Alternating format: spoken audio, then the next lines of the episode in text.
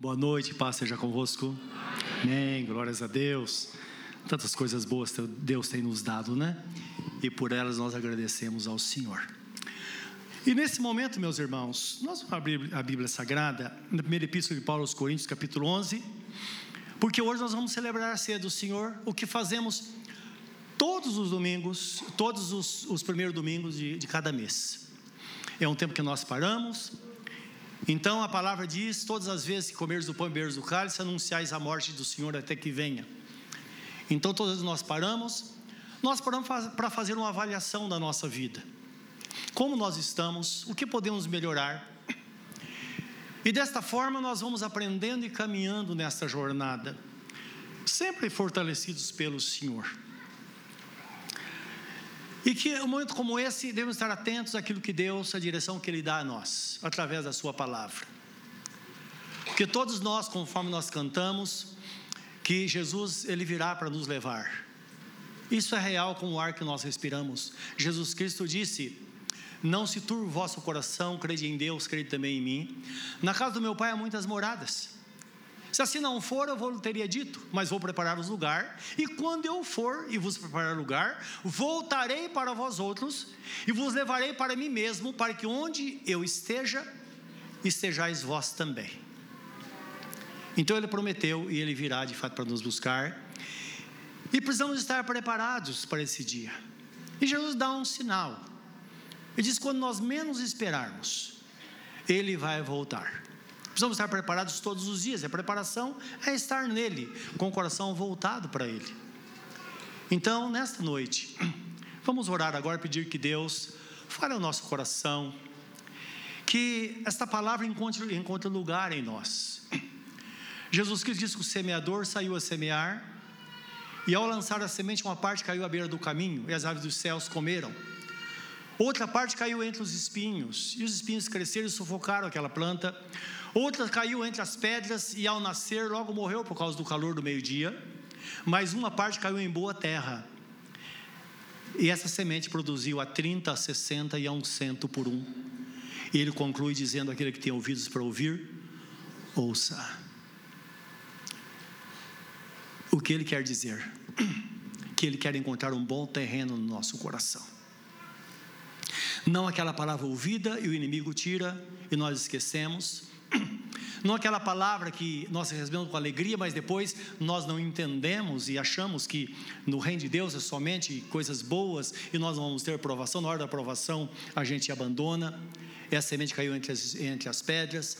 Ou então ela caiu, aquela caiu entre os espinhos, é que cresce tudo junto. E os prazeres do mundo, a vivência deste mundo, sufoca a planta e ela não produz. Mas o que caiu em boa terra, essa sim, nada impede de produzir e produzir muito. Deus pode nos ajudar para que esse terreno do nosso coração receba esta boa semente nesta noite e a gente possa crescer, aprender e estarmos preparados para o grande dia, quando Jesus virá para nos buscar. E se porventura nós partirmos antes, nós estaremos com Ele, não é? Essa é a promessa do Senhor. Vamos falar com Ele.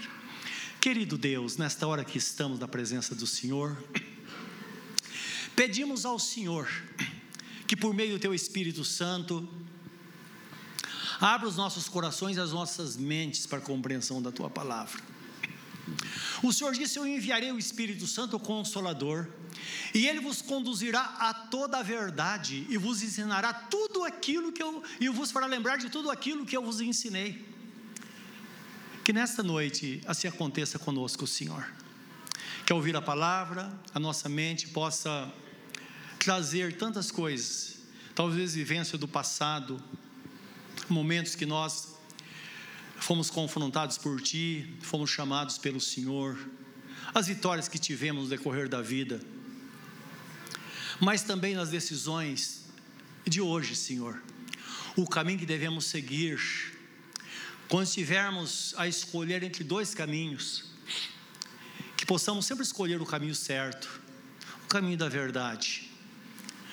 O caminho, ó Deus, que muitas vezes envolve perda para nós, mas depois nós descobrimos que nós ganhamos com a decisão. Que desta forma o Senhor, amorosamente, estenda as tuas mãos para cuidar de cada um de nós neste lugar. Porque se estamos aqui é porque o Senhor nos trouxe aqui. O Senhor Jesus Cristo disse certa vez: Ninguém pode vir a mim se não for trazido pelo Pai. Ora, nós estamos aqui, porque o Pai preparou tudo para que nós pudéssemos estar aqui para ouvir esta santa palavra que sai da boca de Deus para o nosso coração.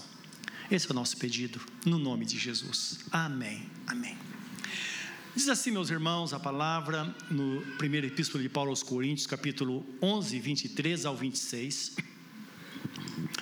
Porque eu recebi do Senhor o que também vos entreguei, que o Senhor Jesus, na noite em que foi traído, tomou o pão, e tendo dado graças, o partiu e disse: Isto é o meu corpo que é dado por vós, fazer isto em memória de mim. Por semelhante modo, depois de haver ceado, tomou também o cálice, dizendo: Este cálice é a nova aliança no meu sangue. Faz isso todas as vezes que o beberdes, em memória de mim, porque todas as vezes que comerdes este pão e beberdes o cálice, anunciais a morte do Senhor até que venha. Amém.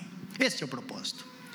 Jesus disse, como o apóstolo Paulo transmite esta palavra, que ele recebeu a revelação de Jesus, mas Jesus fala aos seus discípulos também, no livro de Mateus, na noite da traição, ao celebrar a ceia ou a Eucaristia, ele diz: Fazer isso em memória de mim, indicando que ele deve ser o centro da nossa vida cristã, tudo gira em torno dele. Por quê? Porque ele veio para cumprir uma missão na terra e foi obediente. E é interessante que a Bíblia Sagrada fala que devemos ter em nós o mesmo sentimento que houve nele. Isto é pensar como ele pensou, agir como ele agiu. Então, então, o texto diz em Filipenses capítulo 2, 5 a 11, diz assim: Tende em vós o mesmo sentimento que houve em Cristo Jesus, que sendo Deus, não teve por usurpação ser igual a Deus, mas assumindo a natureza humana, ele humilhou-se a si mesmo sendo fiel até a morte e morte de cruz. Por isso, Deus o Pai o exaltou soberanamente e deu a ele o nome que está acima de todo nome, para que ao nome de Jesus Cristo se dobre todo joelho nos céus, na terra e debaixo da terra, e toda língua confesse que Jesus Cristo é o Senhor, para a glória de Deus Pai. Então, aí está o porquê que Jesus deve ser o centro do nosso culto e tudo que fazemos deve passar por Ele, porque quando passa por Ele é recebido pelo Pai. Então lembra que Jesus Cristo veio, ele diz: ah, eu, eu glorifico meu Pai através da minha obediência, por fazer aquilo que Ele quer. Quanto a nós, livro de Hebreus, capítulo 13 e 15, diz assim: ofereçamos sempre a Deus, por meio de Jesus Cristo, sacrifícios de louvor, que são frutos de lábios que professam o seu nome. Então, Jesus, no seu eterno sacrifício, na eterna redenção, pelo seu sofrimento, morte e ressurreição, nós sabemos que ele cumpriu todo o desígnio de Deus, isto é, o propósito de resgatar para Deus a humanidade perdida, perdida pelo pecado, perdida em Adão que pecou, porque uma vez Adão pecando, o pecado se espalhou por toda a humanidade. Mas está escrito que por meio de um o pecado se espalhou, mas por meio de um também, Jesus Cristo, todos são resgatados para o Pai de novo, mediante o sacrifício. Isso é maravilhoso porque é uma verdade incontestável. Que todos foram resgatados para o Senhor. Então, no dia do juízo, vai ser um dia muito feliz e muito triste ao mesmo tempo, porque algumas pessoas, muitas pessoas não vão entrar no reino de Deus naquele dia e vão dizer: Senhor, eu andei na tua até curei em teu nome. Ele fala: Eu nunca te conheci. Porque pessoas que não viveram realmente para Deus, não foram sinceras para com o Senhor nosso Deus, embora tendo o seu pecado perdoado, a dívida foi paga. Mas lembra, o fato de Jesus ter pagado a dívida, dívida nossa não significa que devemos viver sem nenhuma mudança.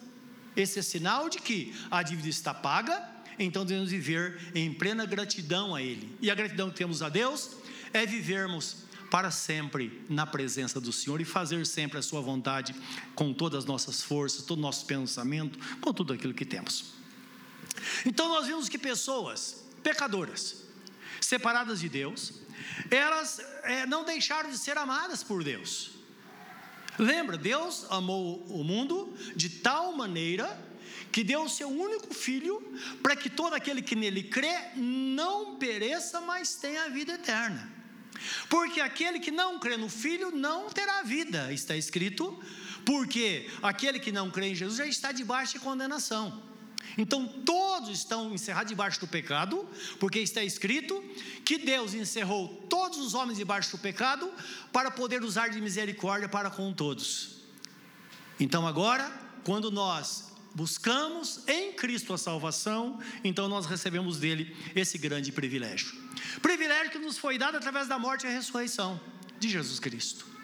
Livro de Romanos, capítulo 4, 25, está escrito que ele foi entregue pelos nossos pecados, ele morreu pelos nossos pecados, mas ressuscitou para a nossa justificação. Então, o cerne do Evangelho, o centro do Evangelho, é, na verdade, a morte e ressurreição de nosso Senhor Jesus Cristo. Quando a Bíblia Sagrada fala sobre o poder do Evangelho, significa uma mensagem de boas novas, que não são só palavras, mas atos que Jesus Cristo fez, dando a sua vida por nós ela é salvação para todo aquele que nele crê, não é? Porque no Evangelho é revelado a justiça de Deus. Então, essa, essa, o Evangelho, a boa notícia é essa: que nós somos resgatados pela morte de Jesus, pelo seu sacrifício, e agora, quando nós cremos nele, por meio da sua graça nós somos salvos, está em Romanos capítulo 1, versículo 16 e 17, quando o apóstolo Paulo fala assim: Porque eu não me envergonho do evangelho de Cristo, porque é o poder de Deus para a salvação de todo aquele que crê, tanto do judeu quanto do grego. Judeu significa todo mundo religioso, e grego o mundo secular. Ou então judeu significa o povo de Israel e os gentios que somos nós, fazendo com que de dois povos se torne um só, mas todos só podem ser salvos em Cristo. Nem um judeu será salvo, a não ser que passe por Jesus. Nem um gentil será salvo, a não ser que passe por Jesus, porque está escrito, como disse o apóstolo Pedro, Atos 4,12: porque debaixo do céu não existe nenhum outro nome dado entre os homens, através do qual devemos ser salvos, a não ser a pessoa bendita de nosso Senhor Jesus Cristo. E o próprio Jesus fala em João 14,6: Eu sou o caminho, a verdade e a vida e ninguém vem ao Pai a não ser por mim. Então nós vemos que agora o próprio Deus estabelece o caminho para que o crente seja salvo e seja ajudado a manter-se no caminho. Porque nós sabemos que o propósito de Deus não é simplesmente que uma pessoa decida por Jesus, mas que ela permaneça no caminho. Está escrito. Jesus disse: aquele que for fiel até o fim será salvo. Aquele que perseverar até o fim será salvo. Então precisamos entender: a vida cristã é um caminho que nós entramos e precisamos prosseguir. Se porventura aconteça alguma coisa, pelos próprios reveses da vida, um incidente aconteça e a pessoa tem esfriamento na fé, alguma coisa assim, ele é considerado como ovelha perdida. Então Jesus está à procura desta pessoa e ele usa a história da ovelha perdida do bom pastor, que deixou 99 ovelhas presas no aprisco e foi à procura de uma pessoa que de uma ovelha que se extraviou. Aquela ovelha não era uma pessoa revoltada que se levantou contra o pastor. Não. Uma ovelha ferida, que de repente ela perdeu o gosto, perdeu o gosto da vida e achou que não tinha nada a perder, e de repente ela se viu longe do Senhor. Então lembra, o bom pastor colocou essas ovelhas nos ombros e trouxe, e houve uma grande festa. E ele disse: Olha, venham e festejam comigo, porque esta minha ovelha, ela estava perdida, foi achada, estava morta e reviveu. E eles fizeram uma grande festa.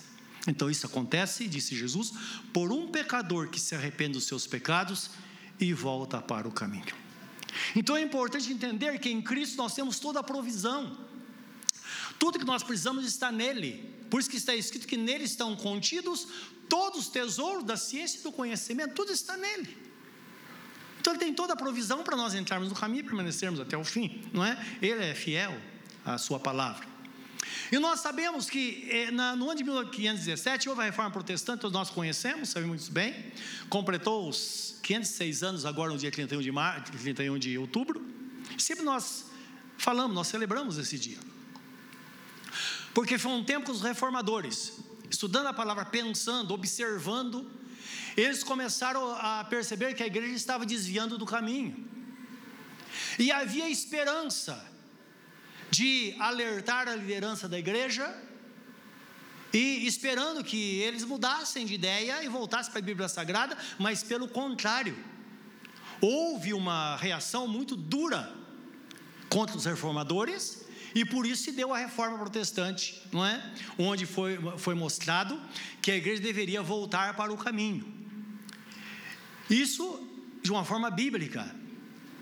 E a decisão deles foi a seguinte: que eles colocariam cinco pilares principais que viria reger a vida daquela pessoa que quisessem viver na presença de Deus. Não só iniciar a vida cristã, mas permanecer até o fim.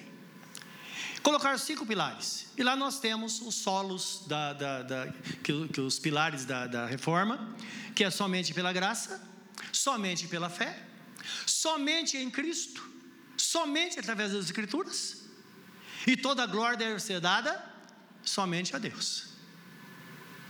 Então é importante nós entendermos isso, que a salvação se dá somente pela graça de Deus.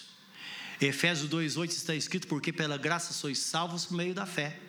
Isso não vem de vós, é dom de Deus, não vem por obras para que ninguém se glorie. Então ninguém sobre a terra poderia dizer: Olha, eu sou quem sou, faço o que faço, vivo para Deus, porque eu, eu, eu tenho esse poder em minhas mãos. Não.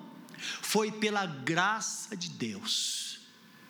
Conforme está escrito, todos pecaram e todos estavam destituídos da graça de Deus, da glória do Senhor. E Ele, por sua misericórdia, Ele usou de bondade para conosco e nos oferece então a salvação de forma gratuita.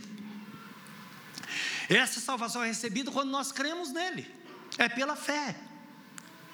Quando nós tomamos a decisão de fé, porque a Bíblia Sagrada fala que a fé sem obras é morta. Então nós cremos, porque cremos nós fazemos. Ora, se eu creio, eu tomo decisão. Jesus diz assim: Ide por todo mundo, pregai o evangelho a toda criatura, quem crer e for batizado será salvo, quem não crer será condenado. Ora, se eu creio, então o batismo deve ser o testemunho da minha fé. E é um testemunho que depois vai seguir a vida toda, porque onde eu estiver, eu vou praticar obras que possam agradar o nome do Senhor. Que todos vejam em mim que de fato eu sou um servo, que você é uma serva do Senhor. E esta palavra está escrito no livro de Romanos 3, 21 a 26, onde fala, onde fala que nós fomos justificados pela fé. Então é importante entender no Velho Testamento, o homem, ele tentou se justificar pela lei, mas está escrito que nunca uma pessoa foi justificada pela lei, porque ele não encontrou a capacidade para isso. Até porque a lei, ela vem para revelar o pecado. Só é pecado não matar, porque está escrito não matarás. Então, o mandamento, ele coloca uma espada sobre nós, revela quem nós somos de fato, o que está dentro de nós. Então, agora, veio a graça, e por meio da fé, essa justiça que não foi alcançado pelas obras da lei, agora nós alcançamos pela fé na pessoa bendita de nosso Senhor Jesus Cristo. Foi estabelecido por Deus. É o período, como Jesus Cristo fala, da nova aliança, não é? A nova aliança firmada no seu sangue. Em Romanos 3, 21 a 26, esse texto é um, é texto que para compreender é bom ler. Eu queria que eu vou ler com você esse texto. Está em Romanos 3, é, do 21 ao 26. É a parte central dessa, desse assunto. Diz assim: Mas agora, sem lei, se manifestou a justiça de Deus, testemunhada pela lei e pelos profetas. Isto é, o nascimento de Jesus, a dispensação da graça, foi anunciada pelos profetas do Velho Testamento. Não é? Deus falou desde o começo que chegaria esse tempo. Justiça de Deus mediante a fé em Jesus Cristo, para todos e sobre todos que creem, porque não há distinção, porque todos pecaram e carecem da glória de Deus. Sendo justificados gratuitamente por sua graça, mediante a redenção que há em Cristo Jesus, a quem Deus propôs no seu sangue como propiciação mediante a fé, para manifestar a sua justiça por ter Deus, na sua tolerância, deixado impunes os pecados anteriormente cometidos. Então aqui está falando de um período em que a, os irmãos foram salvos pela esperança, antes, antes, da, antes da cruz, antes do sacrifício. Versículo 26: Tendo em vista a manifestação da sua justiça no tempo presente, para que ele mesmo, para ele mesmo ser justo e justificador daquele que tem fé em Jesus. Amém? Então a justiça é atribuída a nós porque nós cremos. Isto é, eu não consigo fazer, mas eu creio naquele que fez e vivo na dependência dele. Então é atribuída a mim essa justiça diante do Senhor, ela é aceita na presença do Pai. Então, desta forma é que nós somos salvos. Agora nós sabemos que toda essa a graça e a fé era trazida a nós através das escrituras. E somente através das escrituras. É por isso que todo crente precisa conhecer a Bíblia Sagrada, precisa ler a Bíblia Sagrada. O salmista Davi, era no Salmo 119, 113, ele diz assim: lâmpada, lâmpada para os meus pés é a tua palavra, e luz para os meus caminhos. Então nós sabemos que nós precisamos buscar de Deus nas Santas Escrituras a vontade dele para a nossa vida, e é somente pelas Escrituras, porque o plano de Deus é passado para a humanidade de geração em geração, é transmitido através da Santa Semente, que é a palavra de Deus, que é em nosso coração. Nossos avós, no meu caso, meus avós serviram ao Senhor, meus pais serviram ao Senhor, nós servimos ao Senhor, nossos filhos estão servindo ao Senhor, nossos netos. Ele prometeu abençoar até mil gerações.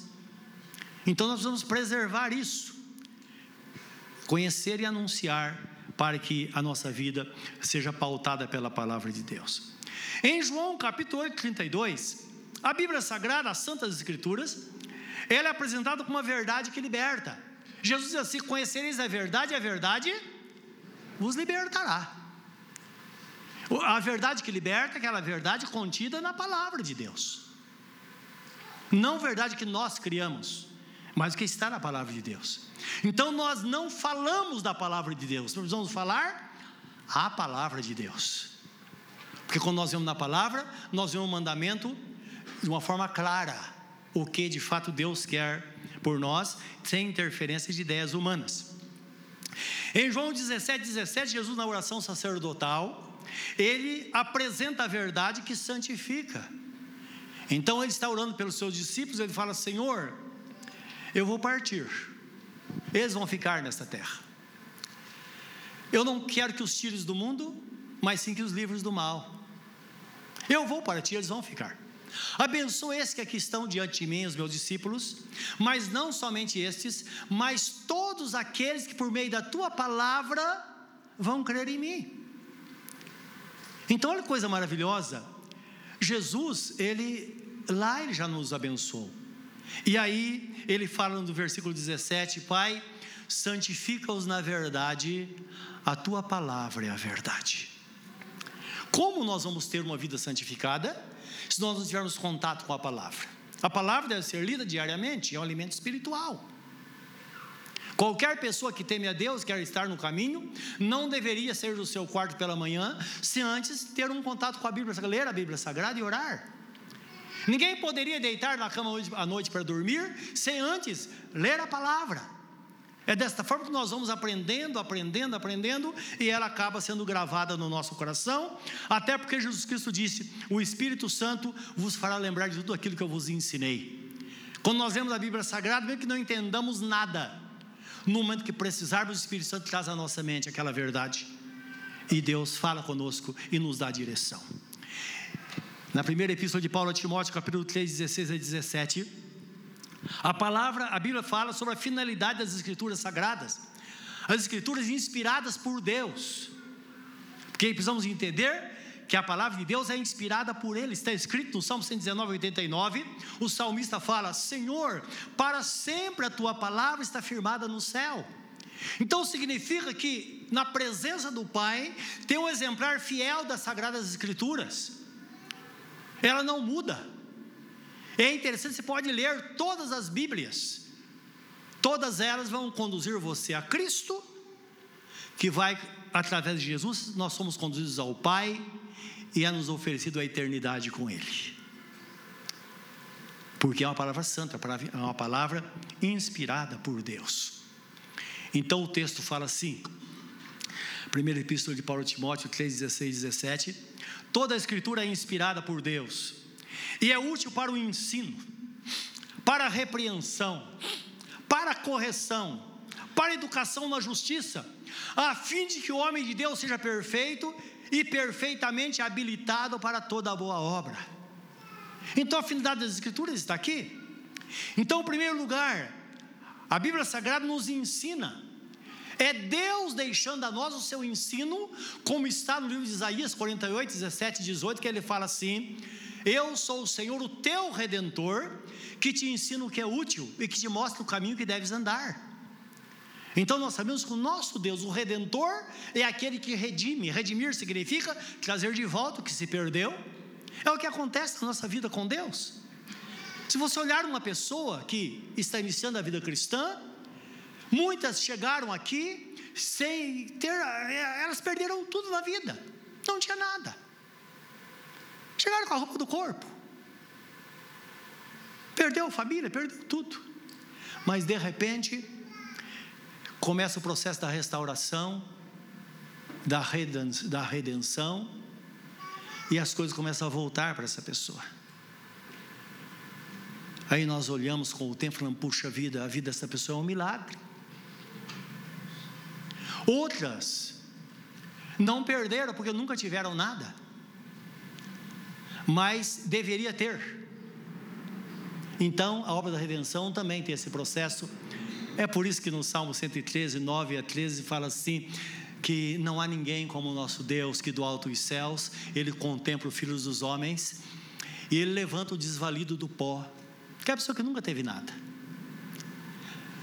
E levanta do monturo necessitado, está falando uma casa caída, e faz com que eles assentem entre os príncipes do seu povo, e faça com que a mulher estéril viva como se fosse mãe de muitos filhos. Então está falando da obra completa da redenção que Deus dá a nós. Nós podemos ter uma vida de paz, uma vida abundante. Uma vida abundante não é uma vida que a pessoa está nadando em dinheiro, não, meus irmãos. Vida abundante, abundante significa uma vida completa e com propósito. É você ter o suficiente, o necessário para viver, para viver bem, ter paz no seu coração, como aconteceu com Davi, em meias tribulações, ele escreve dizendo: Em paz eu me deitarei e dormirei, porque só o Senhor me faça repousar em segurança.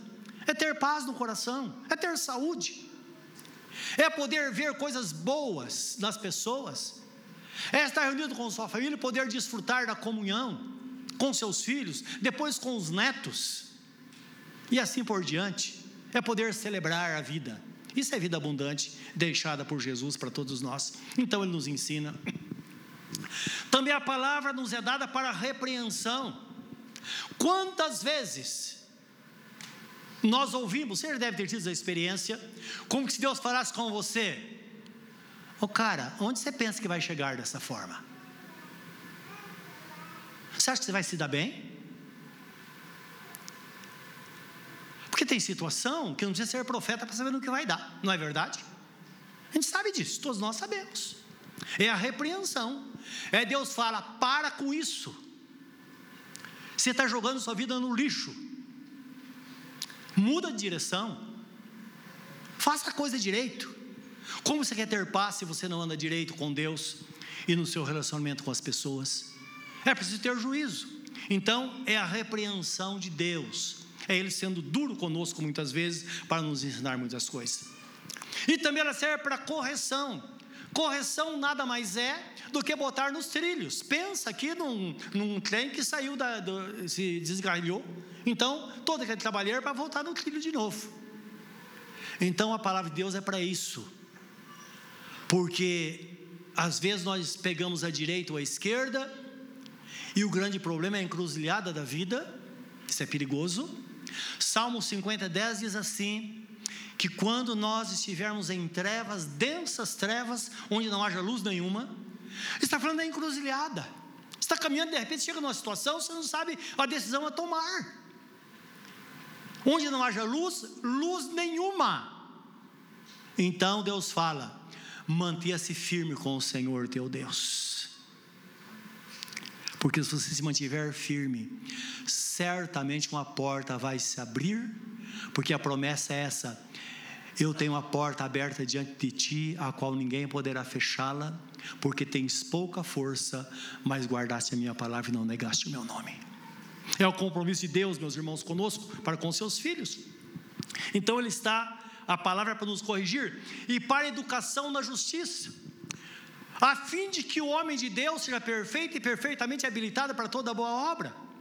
Então, essa educação está falando sobre a habilidade que nós adquirimos pelo ensinamento, a disciplina que nós é, adquirimos na nossa vida, de ter discernimento do certo e do errado. Quantas vezes nós dizemos, que deu, o que posso fazer agora? É interessante que a nossa relação é com Deus e com as pessoas. Por isso que Jesus Cristo disse que toda a Bíblia Sagrada era é sintetizada em dois mandamentos: amar o Senhor teu Deus de todo o teu coração, todas as tuas forças, com todo o teu entendimento, somente a Ele, e amar o seu próximo como a si mesmo. Então, e Jesus Cristo diz assim: que amor ao próximo é quando eu decido fazer para o próximo aquilo que eu gostaria que se fizesse comigo. Nisso está a justiça de Deus na nossa vida diária. Com Ele não tem problema, nós sabemos o que fazer, mas nosso relacionamento no dia a dia, nós devemos fazer para o outro o que devemos fazer para nós. Tá bom, você é um patrão, por exemplo, você é uma pessoa cruel com o seu empregado. Você queria que ele fizesse isso com você? Ele está vendendo o seu trabalho. Então, seja uma pessoa amável, seja uma pessoa é, respeitosa. Mas você que é empregado também sabe que se você é, você pode lesar a, su, a, sua empresa, o seu patrão, por 10 minutos que você é, toma a decisão em parar de trabalhar antes do seu horário que, foi, que você combinou, você está vendendo o seu trabalho. Você que chega atrasado, você que faz corpo mole no trabalho. Por isso que o apóstolo Paulo, quando ele fala aos empregados, ele diz assim: olha, é, trabalha como se fosse para o Senhor. Seja fiel. Tem que fazer isso a vida toda. Talvez você trabalhe por conta também. Não é porque você é dono do seu trabalho que você pode tomar a decisão que quer que você deve fazer. Você tem que ter disciplina na sua vida, porque você vai envolver pessoas. Quero dizer aos irmãos, isso nós aprendemos bem cedo. Há 43 anos sou pastor. Aconselho pessoas durante todo esse tempo. Milhares de pessoas já passaram por mim.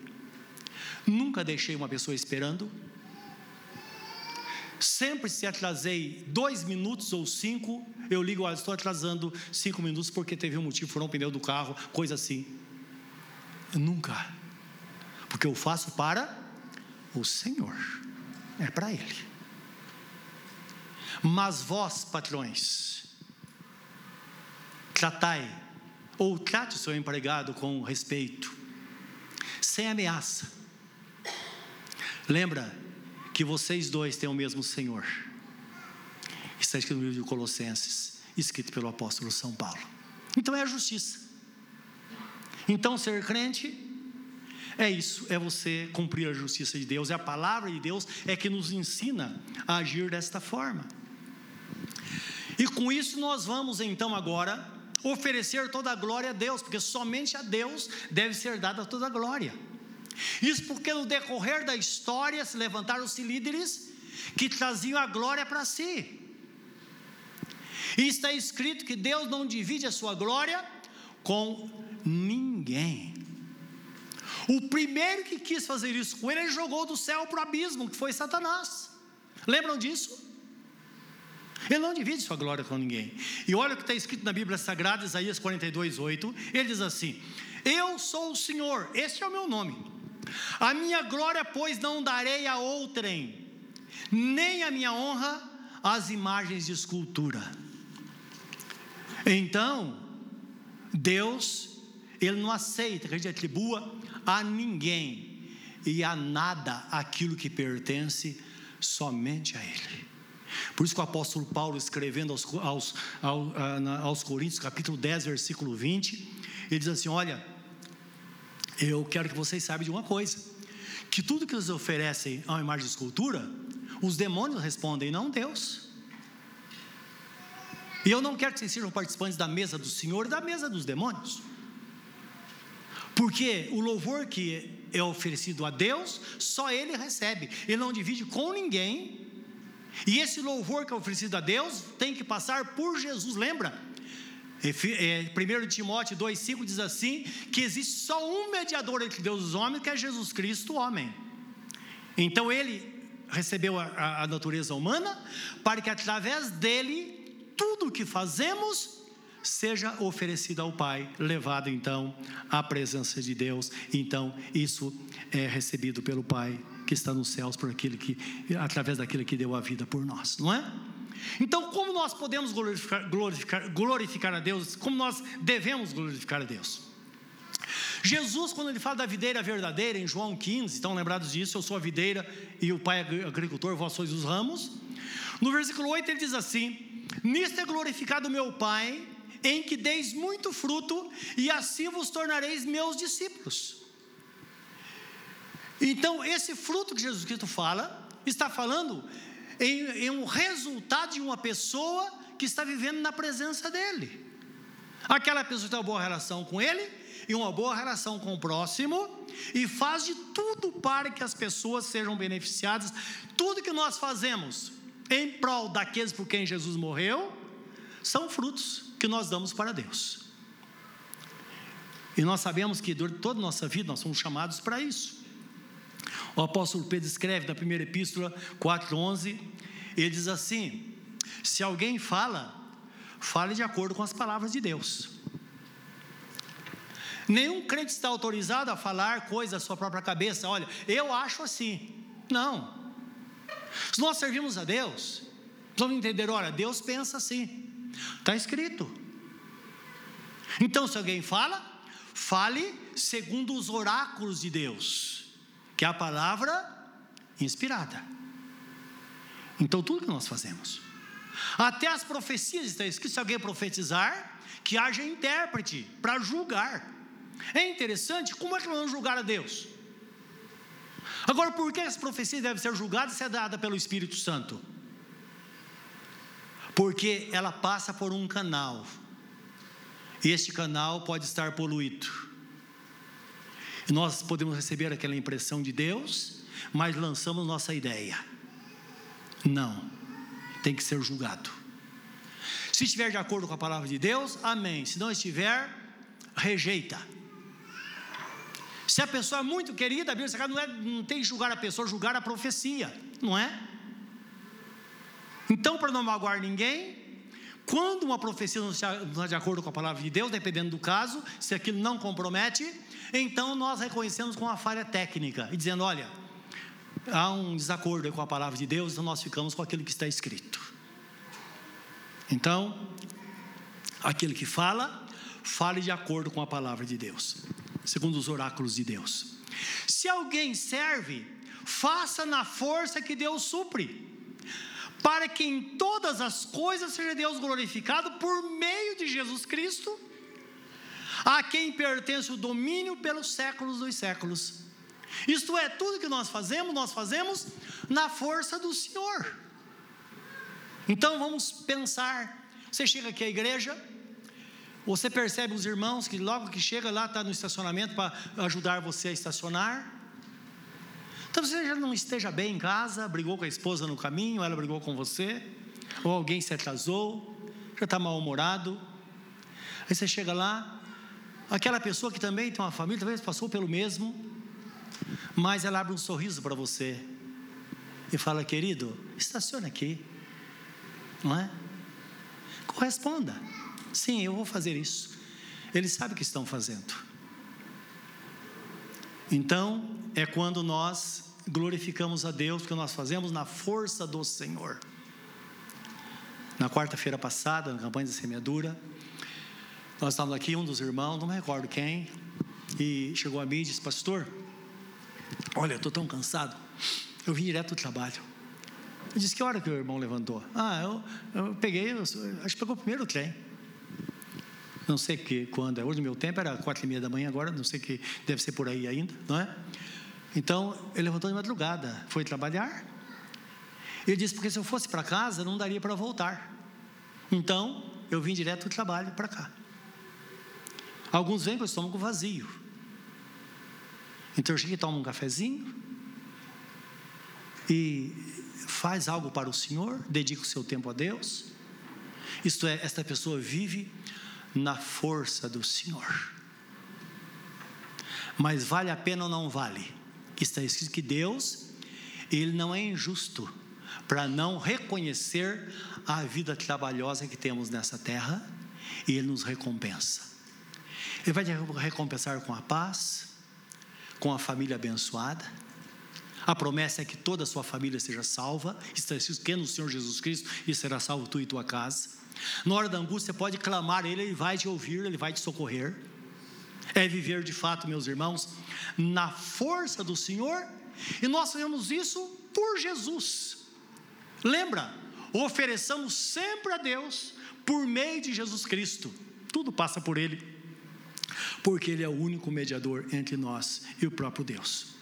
E é por isso que tudo é oferecido a Ele, por isso que a, que a palavra é clara em dizer que tudo deve ser centralizado nele, porque foi Jesus quem executou o plano maravilhoso de salvação para nós. O Pai elaborou, mas quem veio foi Ele. E a Bíblia fala claramente num concílio que aconteceu nos céus, e tudo indica que a Trindade estava em discussão, e Deus dizendo: quem nós vamos enviar? Será um anjo? Alguém tem que ir. E Jesus Cristo disse: Eis-me aqui. No princípio do livro está escrito a meu respeito. Eu vou então para dar minha vida para resgatar a humanidade. Ele veio, assumiu a natureza humana, passou por tudo que passou, morreu por nós, sem nunca pecar. Todo esse sofrimento para que hoje eu e você pudéssemos estar aqui cantando a Ele e aspirando o grande dia em que Ele virá para nos buscar. Não é maravilhoso isso, meus irmãos? Então vale a pena viver e servir a Deus. Ele é o único mediador, como nós vimos. E quando ele celebra, a ceia, ele fala assim: Fazer isso em memória de mim. Ele tomou o pão, dizendo: Esse, esse pão, é, é, esse é o meu corpo que é dado por vós.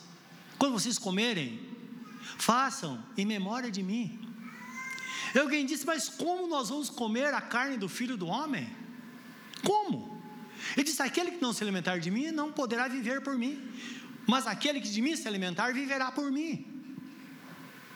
Então não é de uma forma literal, mas simbolicamente, nós estamos fazendo algo que, que é um simbolismo, um simbolismo autêntico, que revela a realidade. É Ele nos alimentando, nos sustentando diariamente, através do seu sofrimento que Ele teve por nós na cruz do Calvário. E depois ele toma o cálice, dizendo: Esse cálice é a nova aliança no meu sangue derramado por vós, é o novo testamento no meu sangue, é o novo tempo em que meu sangue foi derramado para propiciação pelos vossos pecados, propiciação dos vossos pecados. Então, propiciação significa cobrir e apagar para se tornar propício aos olhos de Deus. Então, nós somos cobertos com o sangue de Jesus e somos purificados dos nossos pecados. A sua vida e a minha vida são histórias que nós escrevemos desde que nascemos. Vamos pensar num livro, e é real isso. Lembra que está escrito que Jesus pega um livro, depois foi pega outro livro e depois o livro da vida? Tudo está escrito no céu, todas as nossas atitudes estão lá. E tenha certeza que naquele dia esse livro será folheado quando você está orando e pedindo misericórdia para Deus, esse livro está sendo folheado. E aquilo que está atormentando a sua vida, talvez algo que mudou a sua forma de ser, talvez um trauma terrível, teve um tempo que você fez algo que transtornou toda a sua vida e vida de outras pessoas, está escrito lá. Mas quando esse livro for folheado, naquela data, se isso aconteceu hoje, Hoje é dia 5 do 10 de 23.